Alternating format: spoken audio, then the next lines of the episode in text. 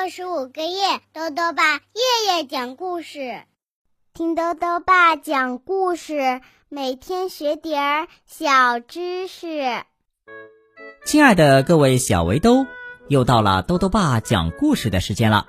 今天呢，豆豆爸要讲的故事是《滑稽先生和神灯》，童趣出版有限公司编，马爱农翻译，由人民邮电出版社出版。滑稽先生在沙漠里发现了一盏油灯，油灯里住着一个能实现愿望的妖怪。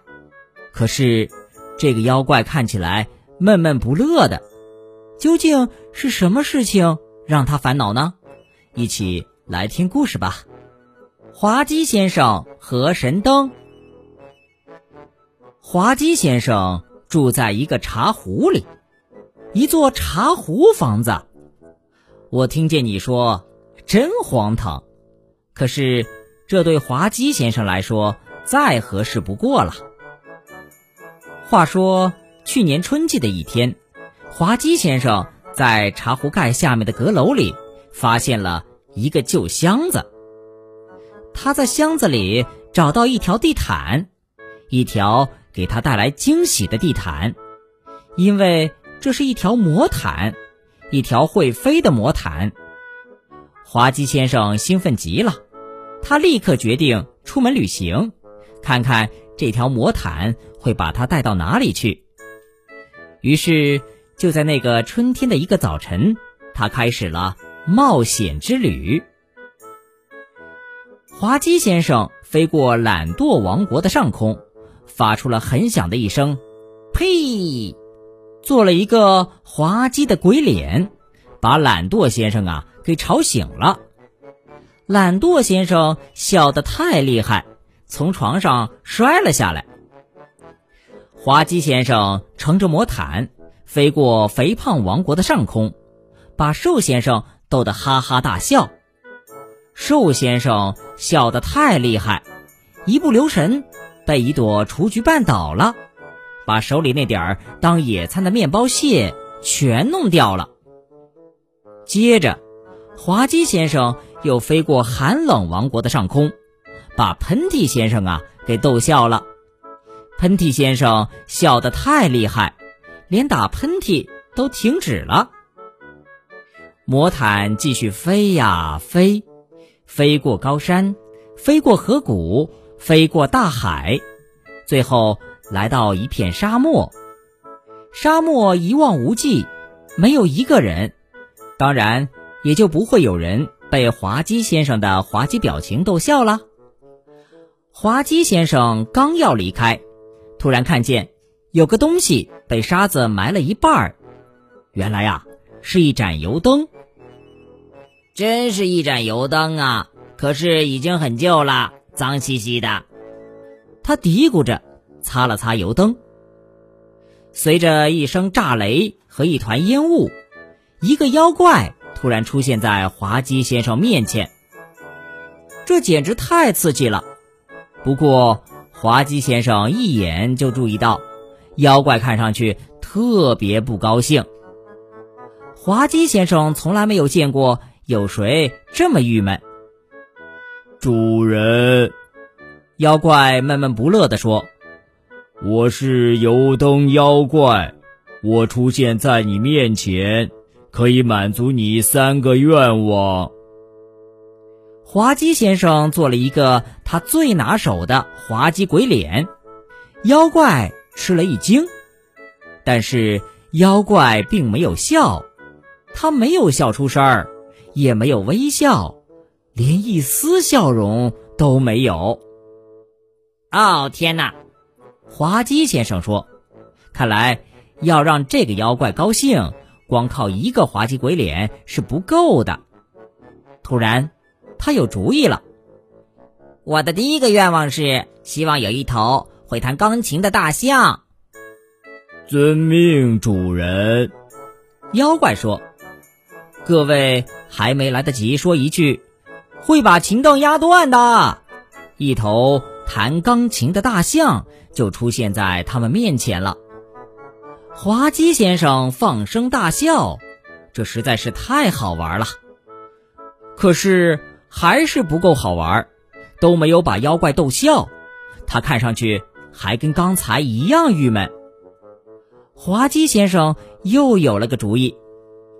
我的第二个愿望是希望有一只老鼠。各位还没来得及说一声“吱吱叫”，一只老鼠就出现了。你和滑稽先生可能都知道，块头那么大的大象，偏偏害怕小不点儿的老鼠。大象被吓得大吼大叫，一下子跳到钢琴上，钢琴被它的重量压塌了。滑稽先生高兴地笑了起来：“怎么样，够好玩的吧？”滑稽先生大笑着说：“不怎么样。”妖怪说：“他看上去还跟刚才一样闷闷不乐。”你真是个沉闷的家伙呀！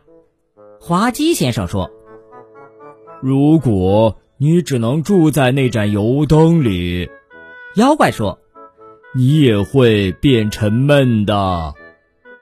那里肯定是挤得要命。”滑稽先生承认说：“说的是啊。”妖怪抱怨道：“住在油灯里，你连咳嗽都不行，太挤了。”我住在一个茶壶里，那个茶壶可舒服了，真的。”滑稽先生说。突然，他又想出了一个主意：“我的第三个愿望是希望你的油灯是一座房子。”各位还没来得及说一句。找个泥瓦匠来，妖怪的油灯啊，就变成了一座房子。妖怪笑了，只是微微笑了一下，但好歹是笑了呀。这还差不多，滑稽先生说：“现在我该怎么把这头大象弄回去呢？啊，我知道了，我来说个愿望。对不起。”妖怪打断了他的话：“你的三个愿望已经用完了。”没办法，滑稽先生和大象只好都挤在魔毯上，一起飞回家。那个样子啊，很奇怪，而且很滑稽。哈哈，实在是太滑稽了，把妖怪呀逗得放声大笑。好了，小围兜，今天的故事到这里啊就讲完了。